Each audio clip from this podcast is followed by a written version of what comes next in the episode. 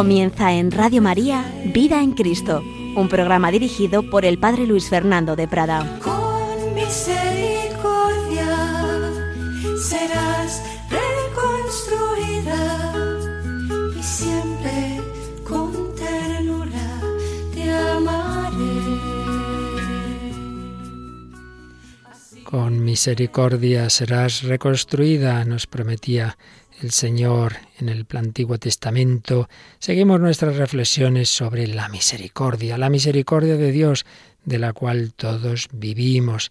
Y tras varios programas, viendo documentos magisteriales, viendo la Sagrada Escritura, habíamos comenzado a hacer un recorrido muy breve, muy sintético, por supuesto, de lo que nos han dicho diversos santos a lo largo de la historia de la Iglesia sobre la misericordia. Lo hacíamos el último día con esos primeros santos padres, esos primeros autores de los primeros siglos de la historia de la Iglesia, y hoy vamos a entrar con el gran San Agustín, un hombre que tenía por experiencia, desde luego, lo que es la misericordia de Dios, un hombre que estuvo tantos años apartado del Señor, que no le conocía, que vivió pues en distintas situaciones, eh, no precisamente las más idóneas de cercanía de Dios, pero su madre Santa Mónica rezaba por la conversión de su hijo y al final esa conversión se dio y San Agustín experimentó esa gracia de Dios, esa misericordia. Vamos a hablar de él y no sé si nos dará tiempo algún otro autor,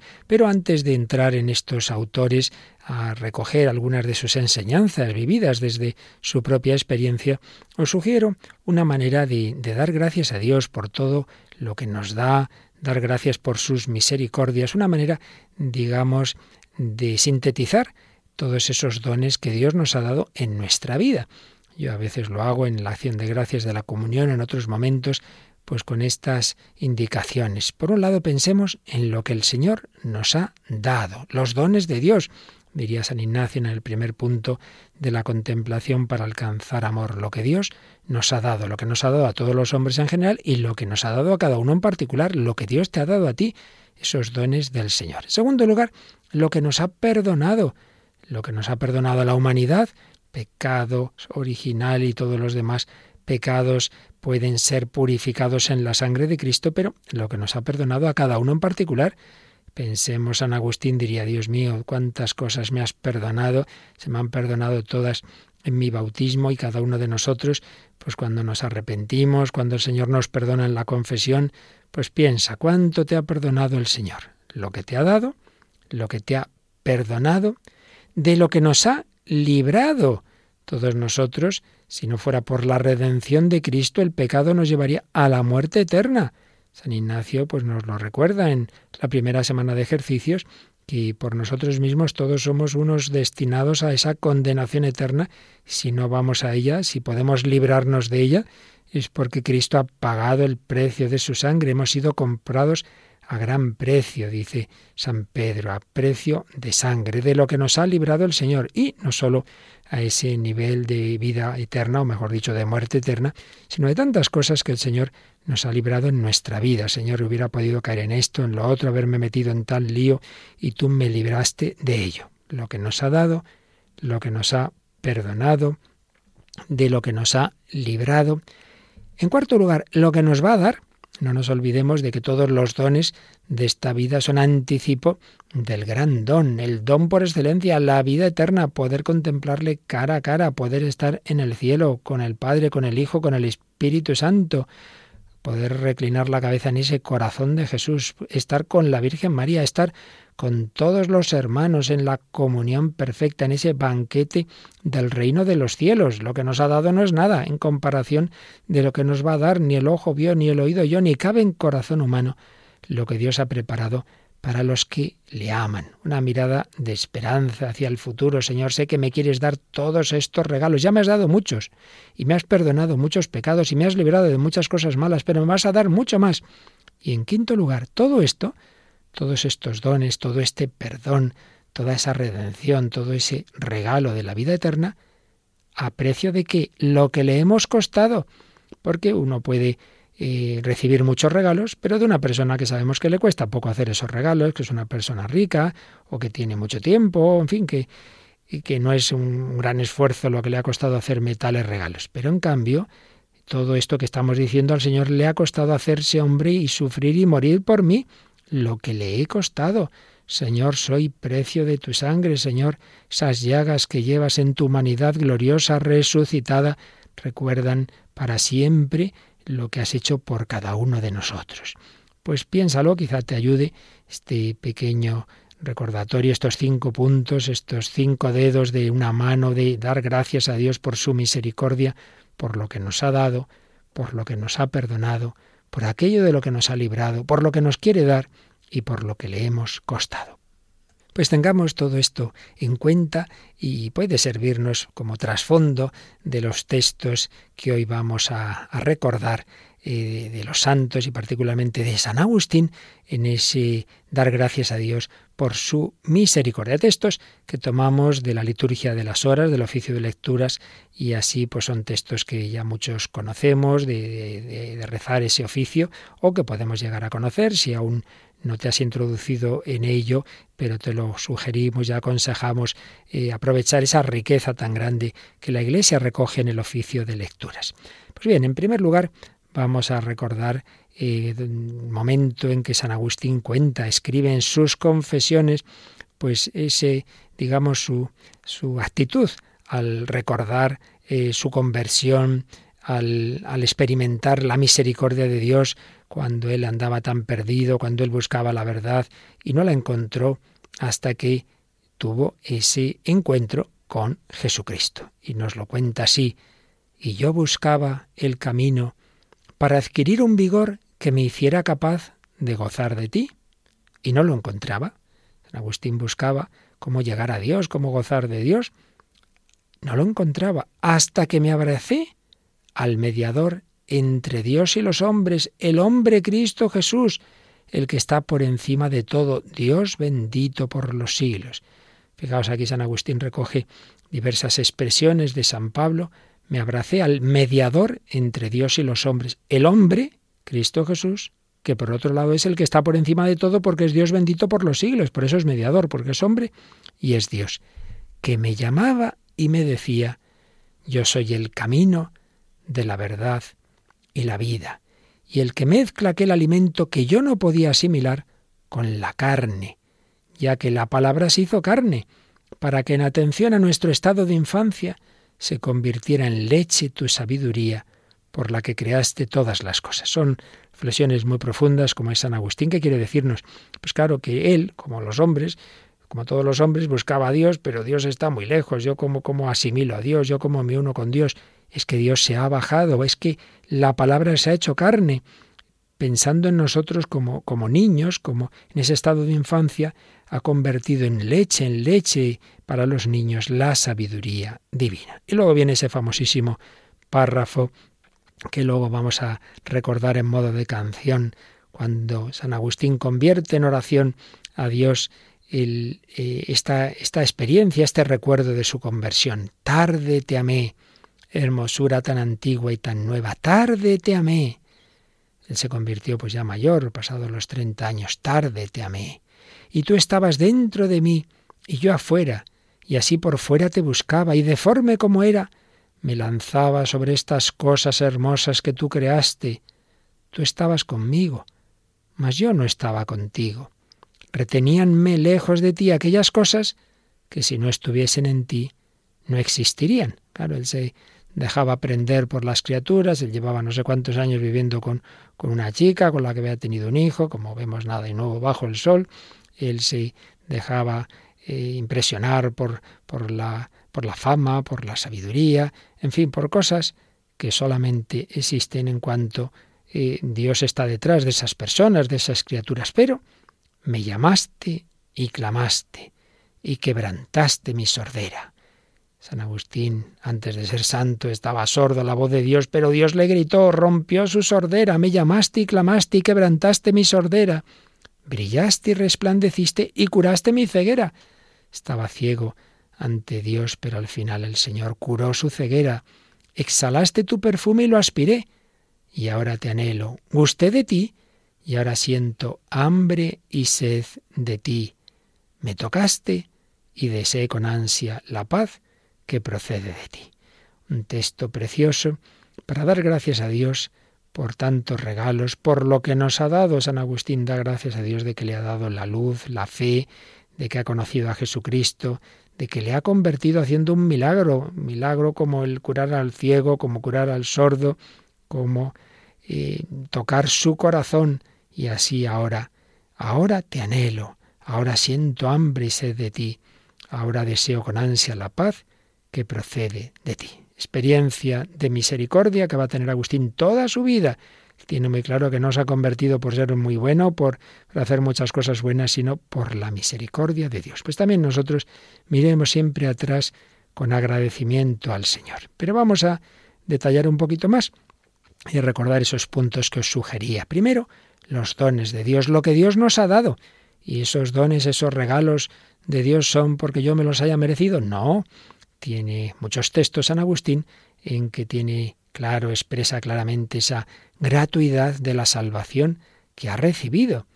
Como dice el apóstol, estáis salvados por su gracia, pues no se debe a las obras, para que nadie pueda presumir. A Dios le desagradaba nuestra vida, le desagradaban nuestras obras, le agradaba en cambio lo que Él había realizado en nosotros. Por ello, en nosotros condenó lo que nosotros habíamos realizado y salvó lo que él había obrado.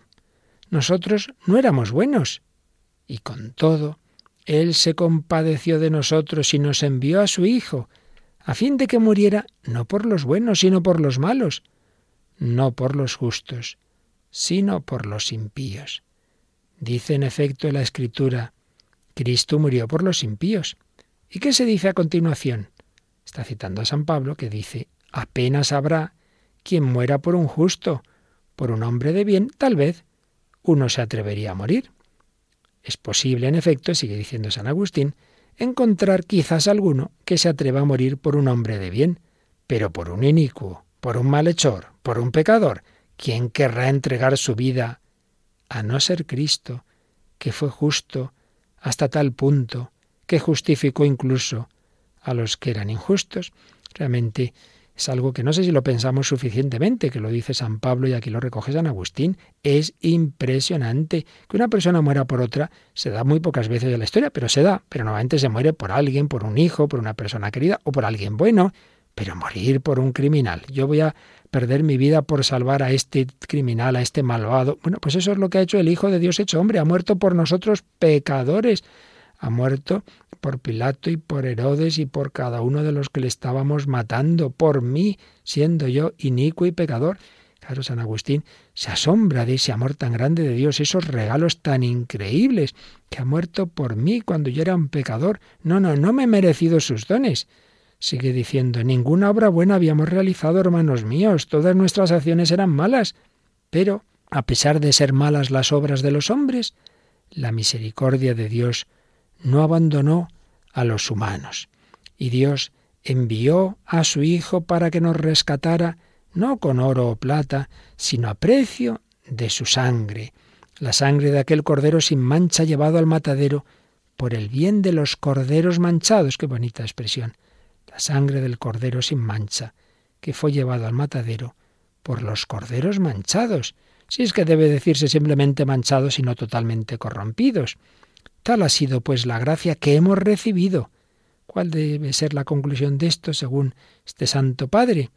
Vivamos, por tanto, dignamente, ayudados por la gracia que hemos recibido, y no hagamos injuria a la grandeza del don que nos ha sido dado. Un médico extraordinario ha venido hasta nosotros, y todos nuestros pecados han sido perdonados.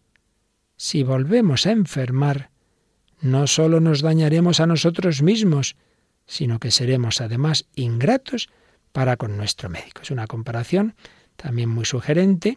Uno estaba muy enfermo, pero ha venido un médico estupendo, le ha puesto un tratamiento y le ha curado. Y luego uno dice, bueno, bueno, ahora voy a hacer otra vez lo que hacía antes, ya, no hace falta, y vuelve a enfermar. Hombre, hombre, que, que el médico se ha estado esforzando un montón para curarte, y tú ahora por hacer el tonto vuelves a enfermar. Pues Jesucristo ha venido a perdonarnos los pecados, a curarnos. Y volvemos a las andadas. No seas ingrato con tu médico y además te estás haciendo daño a ti mismo. Y concluye esta reflexión. Sigamos pues las sendas que Él nos indica, e imitemos en particular su humildad, aquella humildad por la que Él se rebajó a sí mismo en provecho nuestro. Siendo grande, se humilló. Humillado, quiso morir. Habiendo muerto, resucitó. Y fue exaltado para que nosotros no quedáramos abandonados en el abismo, sino que fuéramos exaltados con Él en la resurrección de los muertos. Pues vamos a seguir al Señor, vamos a seguir esa senda de la humildad, y dice San Agustín, así le daremos gracias diciendo, Te damos gracias, oh Dios, te damos gracias, invocando tu nombre. Así cita también la Escritura una frase de un salmo. Te damos gracias, oh Dios, te damos gracias, invocando tu nombre. Pues vamos a darle gracias por todos sus dones, por todo lo que nos ha dado, por nuestra conversión, de una manera o de otra. Todos hemos recibido ese don, ese don de la fe, ese don de la conversión. Unos lo experimentan de una manera más clara, como San Agustín, después de muchos años sin Dios, haber recibido ese don, pero todos, todos podemos y debemos decirle al Señor gracias por lo que me has dado y vamos en particular a pedir que no nos dejemos atrapar por las cosas de este mundo, que son pequeño y pálido reflejo del infinito bien, de la infinita hermosura a la que tantas veces hemos amado tan tarde. te amé, belleza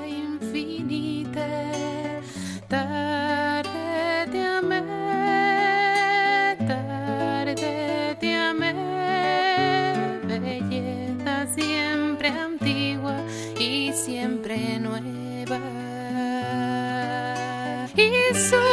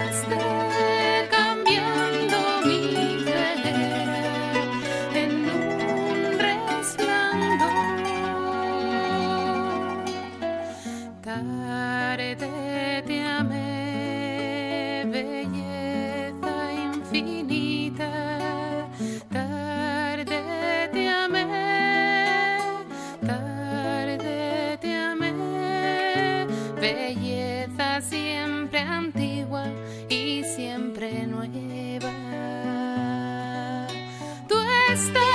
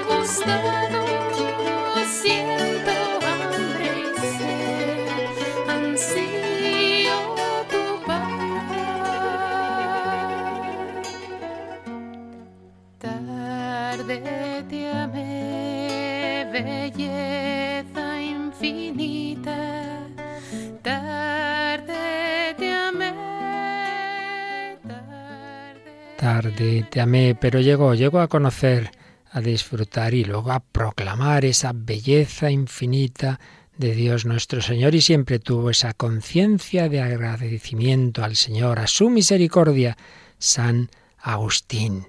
Lo que Dios nos ha dado, lo que nos ha dado gratuitamente, lo que nos ha dado costándole mucho, porque decíamos, no simplemente es qué dones nos ha dado Dios, este don de la fe, del sentido de la vida, de poder conocer a Dios, de podernos unir con Él, sino lo que le ha costado, cómo ha hecho todo esto, cómo nos ha salvado Dios haciéndose hombre.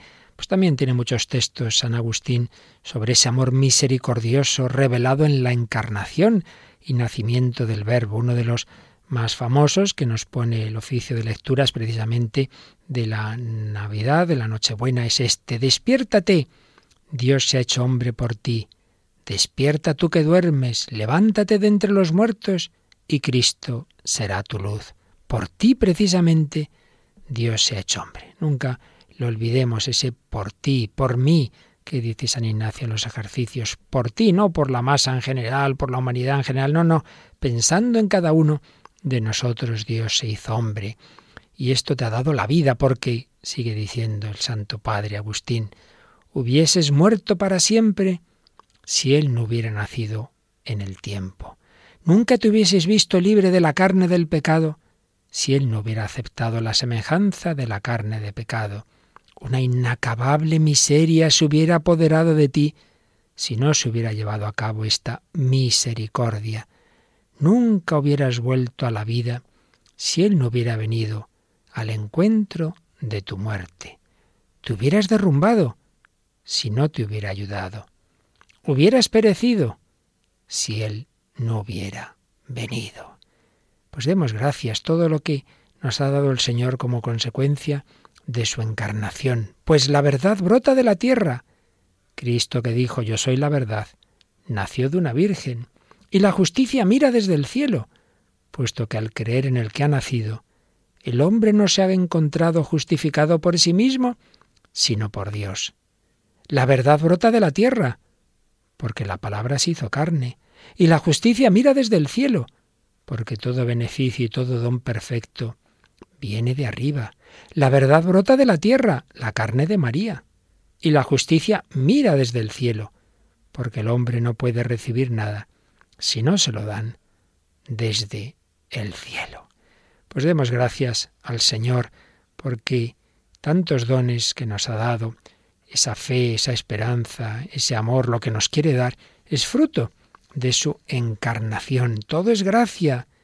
Pues, dice San Agustín, que gracia de Dios pudo brillar más intensamente para nosotros que ésta, teniendo un Hijo unigénito, hacerlo Hijo del hombre, para a su vez hacer al Hijo del hombre Hijo de Dios, busca méritos, busca justicia, busca motivos y a ver si encuentras algo que no sea gracia. Qué preciosidad. Busca méritos, busca motivos y a ver si encuentras algo que no sea gracia. No te creas que tú por tu bonita cara, por tus esfuerzos y méritos, te has conseguido los dones de Dios. Todo es gracia. Y en otro lugar podemos ver algo de lo que antes mencionábamos, de no solo lo que nos ha dado, sino lo que nos va a dar. Y no solo de que le hemos costado hacerse hombre, la encarnación, sino la pasión. Este es un texto que nos ofrece la Iglesia en el oficio de lecturas del lunes santo. Vamos naturalmente no leyendo todo, sino resumiendo. Nos dice ahí San Agustín, la pasión de nuestro Señor es una prenda de gloria y una enseñanza de paciencia. Pues que dejará de esperar de la gracia de Dios el corazón de los fieles si por ellos el Hijo único de Dios no se contentó con nacer como un hombre entre los hombres, sino que quiso incluso morir por mano de aquellos hombres que él mismo había creado. O sea que no sólo se, se hizo hombre, no sólo nació como hombre, sino que quiso morir por mano de aquellos a los que nos había creado. Y ahora mira hacia el futuro y dice, grande es lo que el Señor nos promete para el futuro. la vida eterna, el cielo, lo que Dios nos quiere dar. Pero es mucho mayor aún aquello que recordamos de lo que ya ha hecho por nosotros. Nos va a dar mucho en el futuro, pero ya ha muerto por nosotros. ¿Dónde estaban o quiénes eran aquellos impíos por los que murió Cristo? ¿Quién dudará que a los santos pueda dejar de darles su vida si él mismo entregó su muerte a los impíos? ¿Por qué vacila todavía la fragilidad humana en creer que un día será realidad el que los hombres vivan con Dios? O sea que está aquí reflexionando y diciendo, a lo mejor te cuesta creer que Dios sea tan bueno de darte el cielo, de darte la vida eterna. dice, pero hombre, si te ha dado algo mucho más grande, que Él ha muerto por ti, si Él ha muerto por ti, ¿por qué no te va a dar el vivir con Él en la eternidad? Por eso dice, lo que ya se ha realizado es mucho más increíble. Dios ha muerto por los hombres. Mucho más increíble que Dios haya muerto por los hombres a que Dios me quiera dar su propia vida, participar de su vida. Eso no tendría por qué haberle costado. Sin embargo, le ha costado su sangre. Le ha costado morir por ti y por mí. Porque, sigue diciendo, ¿quién es Cristo sino aquel de quien dice la Escritura, en el principio ya existía la palabra, y la palabra estaba junto a Dios, y la palabra era Dios?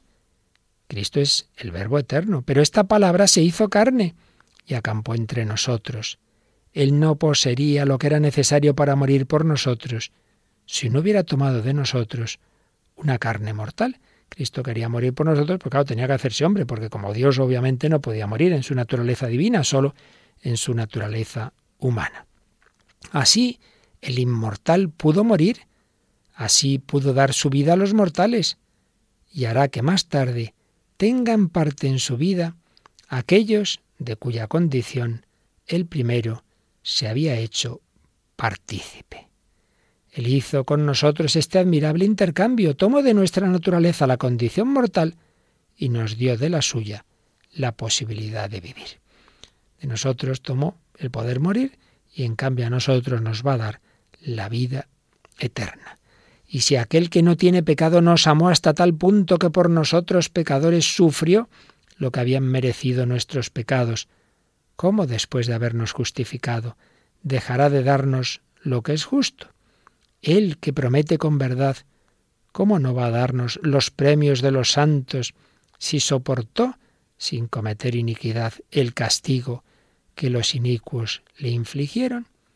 Nos dará esos regalos, esos premios de la vida eterna, aquel que primero sufrió por nosotros, aquel que quiso perder la vida temporal. Realmente es un razonamiento impresionante, precioso, que estamos ya acostumbrados y nunca debíamos acostumbrarnos que Cristo ha muerto por mí.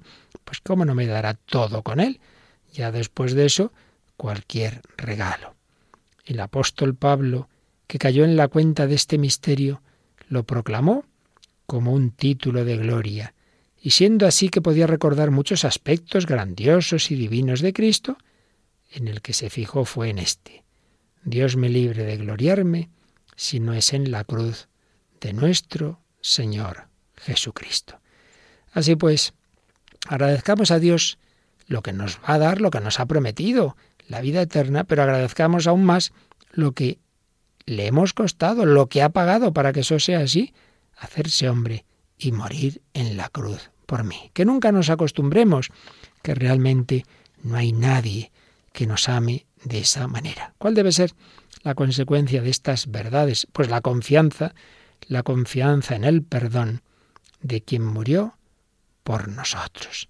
Alguna vez lo habré recordado, hace muchos años lo oí, un chico que estaba alejado de, la iglesia, de, hacía ya años, pero su novia pues intentaba acercarle al Señor y una vez consiguió que, que fuera a una celebración en la que estaba ya participando. Realmente él iba a recogerla, pero pues la chica yo creo que le dijo la hora un poco mal aposta para que llegara antes de que hubiera acabado y entró a la iglesia a buscarla y ya cuando se quiso dar cuenta ya le dio reparo salir y en eso yo que decían por los altavoces, hay sacerdotes confesando y pasó, pasó por en medio de la iglesia una imagen peregrina de la Virgen de Fátima y, y se sintió tocado, tocado en su alma por la mirada de María y a la vez oía que había sacerdotes confesando y, el Señor tocó con la gracia su corazón y se decidió, muerto de miedo, porque hacía muchos años que no se confesaba, fue allí a confesarse y nos contaba que después de años, de siete años me parece, sin confesarme, pues tantos pecados, yo pensé, a ver qué me va a decir el sacerdote, me echará la bronca, y todo lo que le dijo fue, aunque tus pecados fueran más que las estrellas del cielo, la sangre de Cristo aún pesa mucho más. Pues es verdad, esa sangre de Jesús tiene un valor infinito, mucho mayor que todos mis pecados. Y si uno acude a recibirla, si uno se convierte y quiere convertirse, si uno quiere realmente dejar esa mala vida, si uno pide perdón, si uno se confiesa, esa sangre de Jesús nos purifica. Por eso confianza, confianza en el perdón de quien murió por nosotros. Y por eso vamos a usar las palabras de San Agustín. Oh, cómo nos amaste, Padre bueno, que no perdonaste a tu Hijo único, sino que lo entregaste por nosotros que éramos impíos. Cómo nos amaste a nosotros, por quienes tu Hijo no hizo alarde de ser igual a ti, sino al contrario, se rebajó hasta someterse a una muerte de cruz. ¿Cómo nos amaste? Con razón tengo puesta en él la firme esperanza de que sanarás todas mis dolencias por medio de él. La firme esperanza. La consecuencia estas verdades es la esperanza, la confianza. De otro modo, desesperaría. Si no fuera porque sabemos que nuestro Dios es rico en misericordia, pues muchas veces nos desesperaríamos, Señor, otra vez he caído en esto, lo otro, y es que no tengo remedio, es que, es que siempre igual, es que soy un desastre. No, no, no, no. No desesperes. Porque sigue diciendo Agustín, muchas y grandes son mis dolencias, sí, sí, muchas y grandes, aunque más grande es tu medicina de no haberse hecho carne tu verbo y habitado entre nosotros, hubiéramos podido juzgarlo apartado de la naturaleza humana y desesperar de nosotros. Pero, aterrado por mis pecados y por el peso enorme de mis miserias, había meditado en mi corazón y decidido huir a la soledad. Mas tú me lo prohibiste y me tranquilizaste diciendo, Cristo murió por todos, para que los que viven ya no vivan para sí, sino para el que murió por ellos. Pues muchas veces se, se da en nosotros, se puede dar esta, esta sensación, uno se ve aterrado por sus propios pecados y por el peso enorme de las miserias. Yo, yo, yo, ¿dónde voy? Al fin del mundo, tranquilo. Cristo murió por ti, para que ya no vivas para ti mismo, para que no te des vueltas a ti mismo, sino que vivas para el que murió por todos. Una y otra vez vamos a pedir al Señor que aumente nuestra fe, nuestra confianza en ese amor tan grande. Nadie, nadie, nadie nos ama como ese Jesús que murió por nosotros.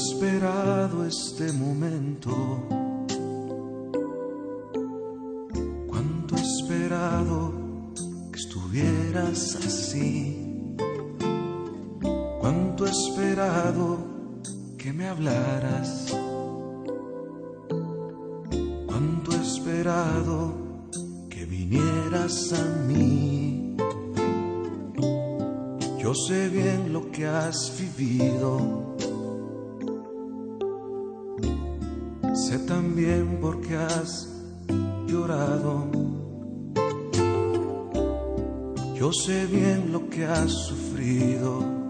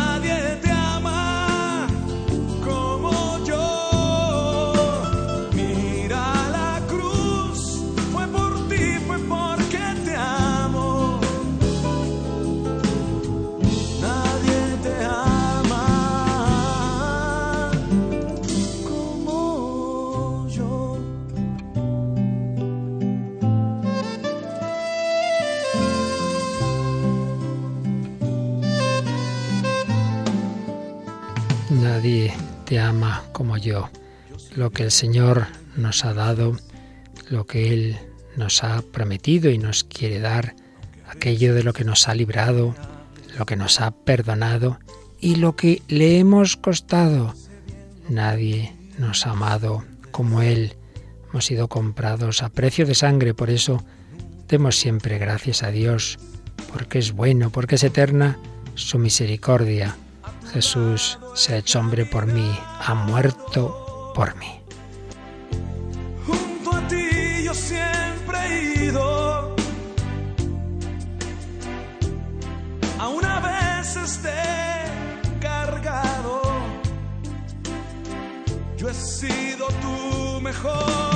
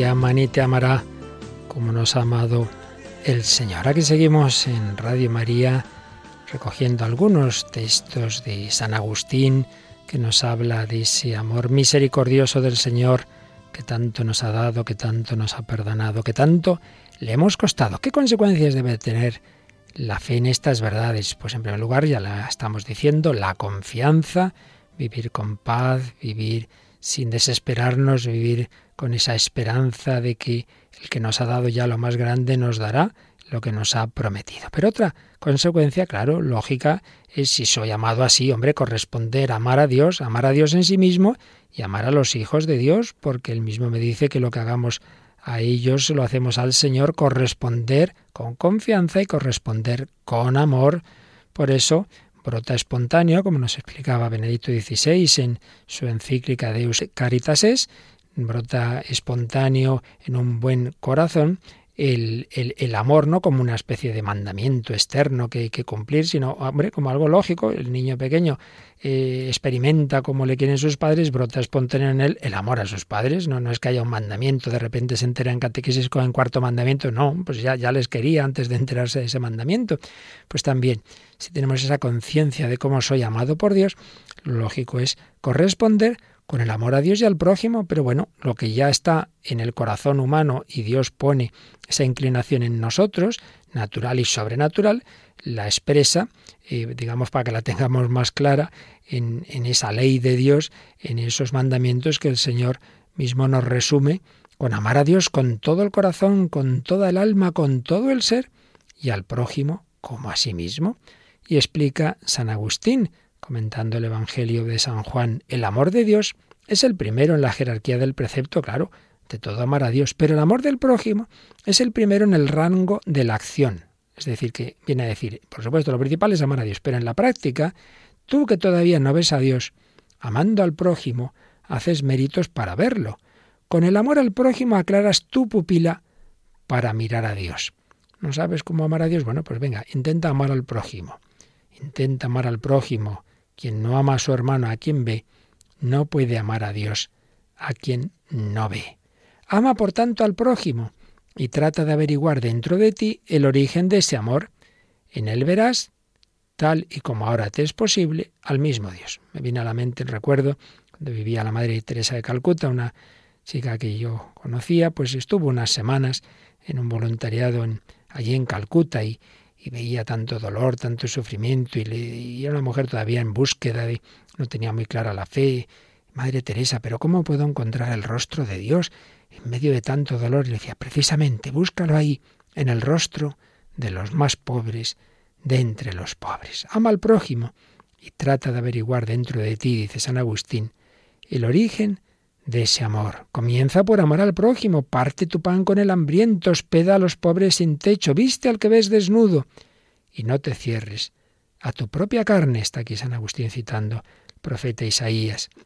Entonces romperá tu luz como la aurora, tu luz que es tu Dios, tu aurora, vendrá hacia ti tras la noche de este mundo.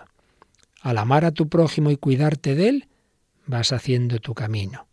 ¿Y hacia dónde caminas, sino hacia el Señor Dios, el mismo a quien tenemos que amar con todo el corazón, con toda el alma, con todo el ser? Ayuda, por tanto, a aquel con quien caminas, para que llegues hasta aquel con quien deseas quedarte para siempre. Qué idea tan bella también. Ayuda a aquel con quien caminas, aquel que va caminando contigo, para que llegues a estar con aquel con el que quieres estar para siempre. Ayuda a aquel con quien camines, para que llegues hasta aquel con quien deseas quedarte para siempre.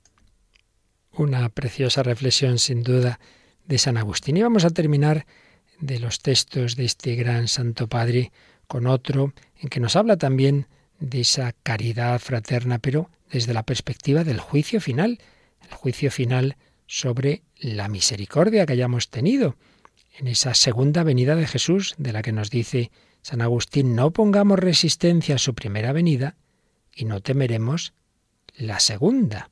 ¿Qué debe hacer el cristiano? servirse de este mundo, no servirlo a Él, servirse de este mundo, no servir al mundo. ¿Qué clase de amor a Cristo es el de aquel que teme su venida?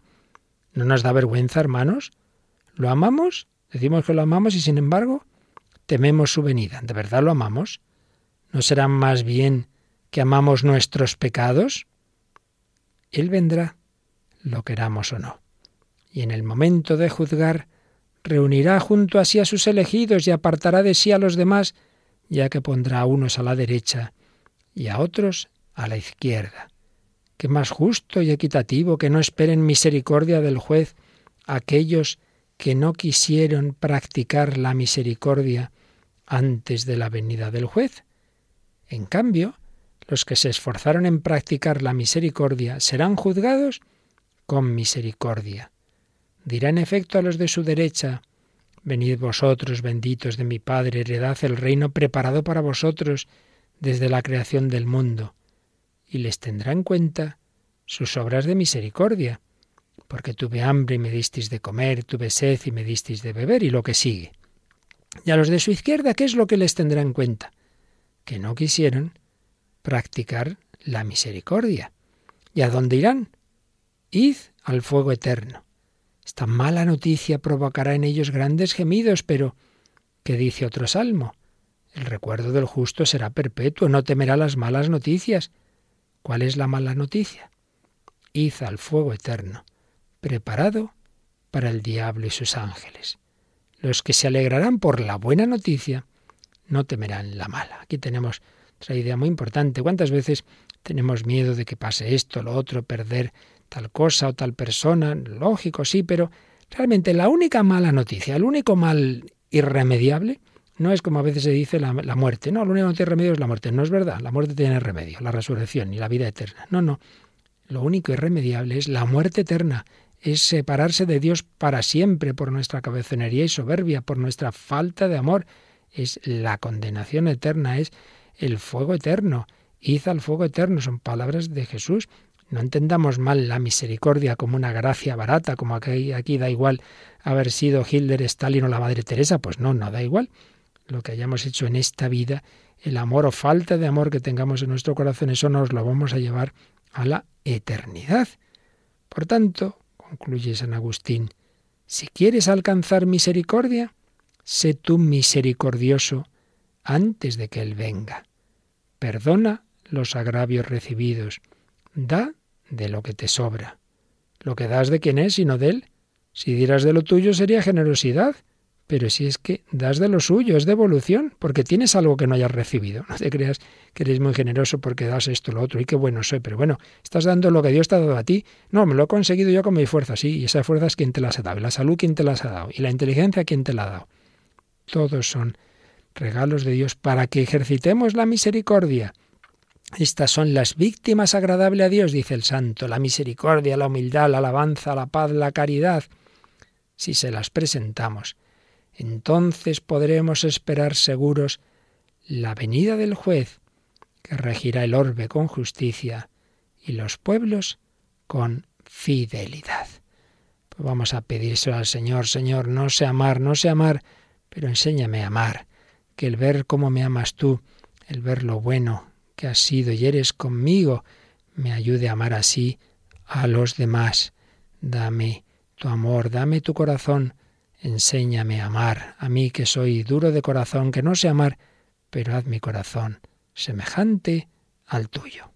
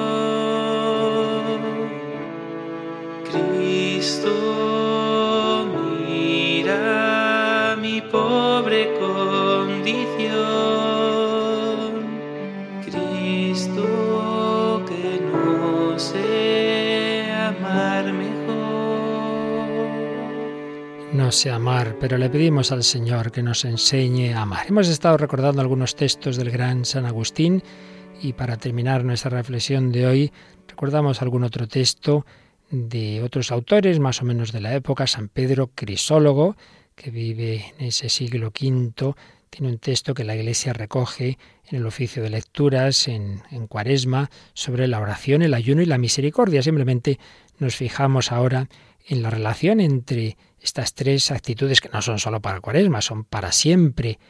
Dice San Pedro Crisólogo, la oración llama, el ayuno intercede y la misericordia recibe. Oración, misericordia y ayuno constituyen una sola y única cosa y se vitalizan recíprocamente. Todo debe ir unido. El ayuno es el alma de la oración y la misericordia es la vida del ayuno. Que nadie trate de dividirlas. Bueno, yo me especializo en rezar. No, yo en ayunar, yo en hacer obras de misericordia. Todo debe ir unido.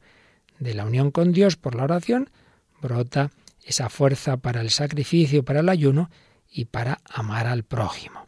Por eso, quien ora, que ayune.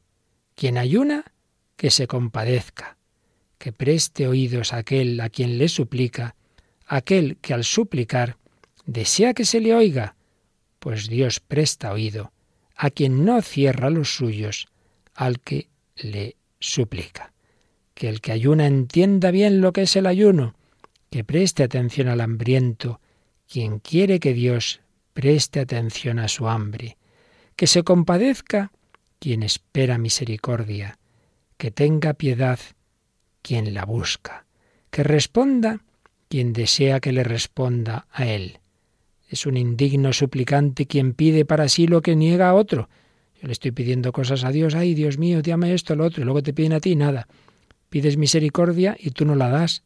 No puede ser. Díctate a ti mismo, dice San Pedro Crisólogo, la norma de la misericordia de acuerdo con la manera, cantidad y rapidez con que quieres que tengan misericordia contigo. Compadécete tan pronto como quisieras que los otros se compadezcan de ti. Y ya para terminar, otro texto en esta línea de que nuestra conciencia de la misericordia que Dios nos da por lo que nos ha regalado, por lo que nos ha perdonado, por lo que le hemos costado, etcétera, esa conciencia debe llevarnos a practicar la misericordia con los demás, confiar en la misericordia divina y practicar la misericordia con el prójimo. Un texto de San Cesario de Arles, que vivió entre el 470 y el 542. Dice, todos desean alcanzar misericordia, pero son pocos los que quieren practicarla. Oh, hombre, ¿con qué cara te atreves a pedir si te resistes a dar? Pero, hombre, ¿qué es esto? Hay una misericordia terrena y humana y otra celestial y divina. ¿Cuál es la humana? Atender a las miserias de los pobres. ¿Cuál es la divina? El perdón de los pecados. Todo lo que la misericordia humana da en este tiempo de peregrinación, se lo devuelve después la misericordia divina en la patria definitiva. Practicad, pues, la misericordia terrena y recibiréis la misericordia celestial. El pobre te pide a ti y tú le pides a Dios. Aquel te pide un bocado, tú pides a Dios la vida eterna.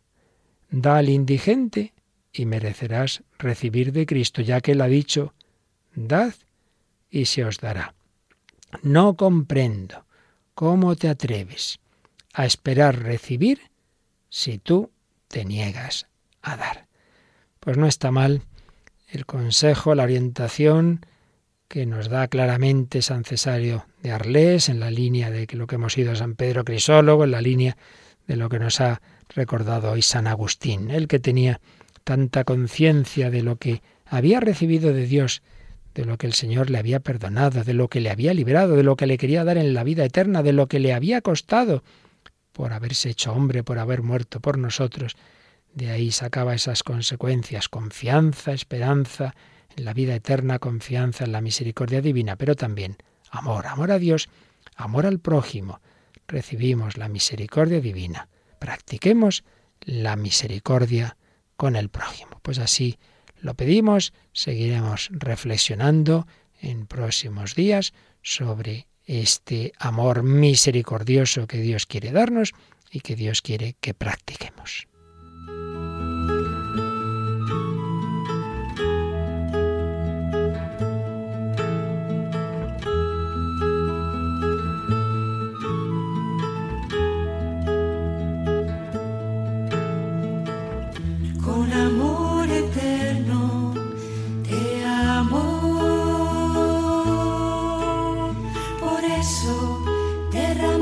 Han escuchado Vida en Cristo, un programa dirigido por el Padre Luis Fernando de Prada.